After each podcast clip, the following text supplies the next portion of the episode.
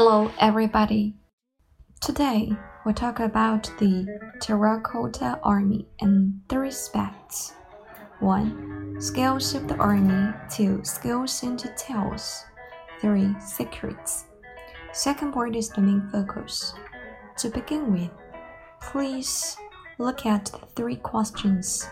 Whose army is it? What is out there and why such an army? Questions may give you some ideas of the army of the first emperor of China, Emperor Qin Shi Huang, of what is buried underground, a collection of soldiers, generals, servants, horses, weapons, and his purpose to protect the emperor in his afterlife, and maybe he wanted to show the whole world what a mighty army he possessed.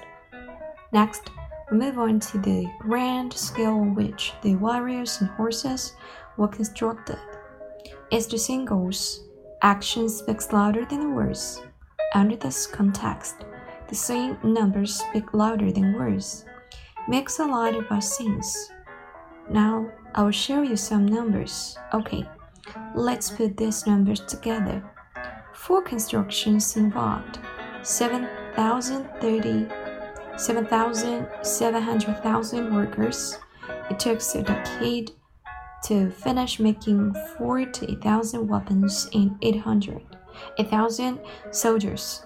Each soldier stand 6 feet tall and weighs 600 pounds. Pit number 1 houses an entire battle formation of 6,000 soldiers standing in 38 columns some as long as 180 meters. Among the formation are 32 terracotta horses. It's the most imposing of all the battle formation discovered so far. But number one is most likely a replica of the actual troops of the first emperor.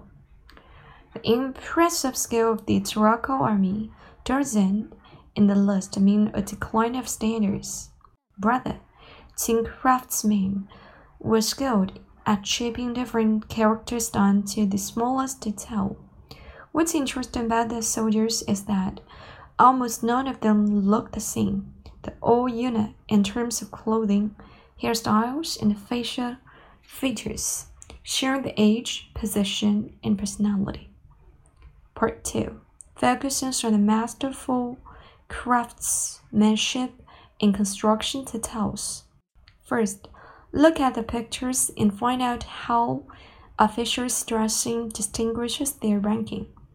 That is, how to tell high ranking officers from mid ranking officers.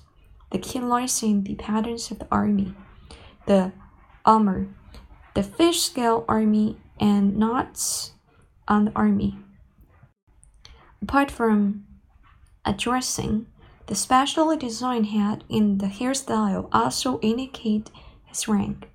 On the contrary, this middle ranking officer wears flat hat and plain armor. In a word, the higher the position is, the more elaborate the dressing and head gear are. As for soldiers, the details of the dressing and head gear differ according to the duties skills and the details of the terracotta army construction do not end here. Facial feature is another aspect showing the delicate details. It is a good idea to give a close up of the faces. Some soldiers have eyes wide open and a furrow filled with hatred toward their enemies. Some soldiers are looking down shy and quiet. The soldiers looking forward have the eyeballs in the center of the eyes, and those looking up have the eyeballs moving up slightly. What do you think is the source of the unique facial expressions? Maybe from artisans' creative imagination, maybe from the observation of real soldiers. The two soldiers from pit number two are living examples showing every single tiny detail involved in creating a sense of dynamic motion. If we look at the standing order On the right, we see his small and tight head and his uh, armed battle rope. The standing archer features a long, a strong body and a highly alert expression. His body leans forward and his hands pull bows. Other no bows or arrows survived the long years underground. The archer's gesture clearly showed the tension of the process of shooting. The kneeling archer has his hair tied in knot and wears suit of armor over his wool robe. His eyes show that maybe he is listening attentively and seems ready to fight at the first signal of battle. And the suit of armor has creases to show the movement of the soldier. People can't help marveling at such lifelike presentation of details. What's equally amazing is the real weapons once held by the soldier. A large number of bronze weapons were unearthed from the terracotta army pits, such as swords, spears, arrows, and so on. Weapons were treated to make them resistant to rust and corrosion, corruption, so that they are as sharp as they were 2,000 years ago. According to preliminary estimates, the number of bronze weapons is close to 40,000, and most of them are bronze arrowheads. The excavation or digging of these weapons reflects the skill and standard of the production of weapons. Archaeologists have found out, with advanced devices, the difference in the size of the arrowheads is less than one centimeter.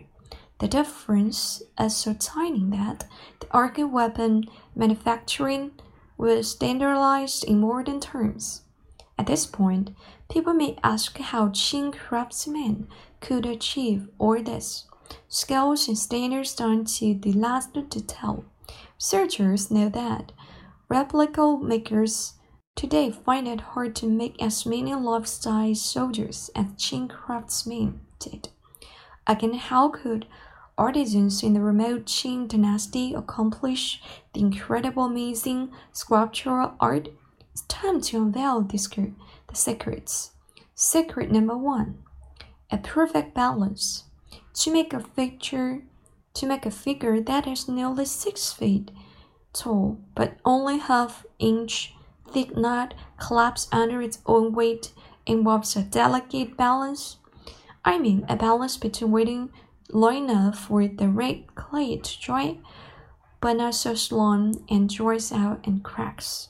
Secret number two standardized manufacturing.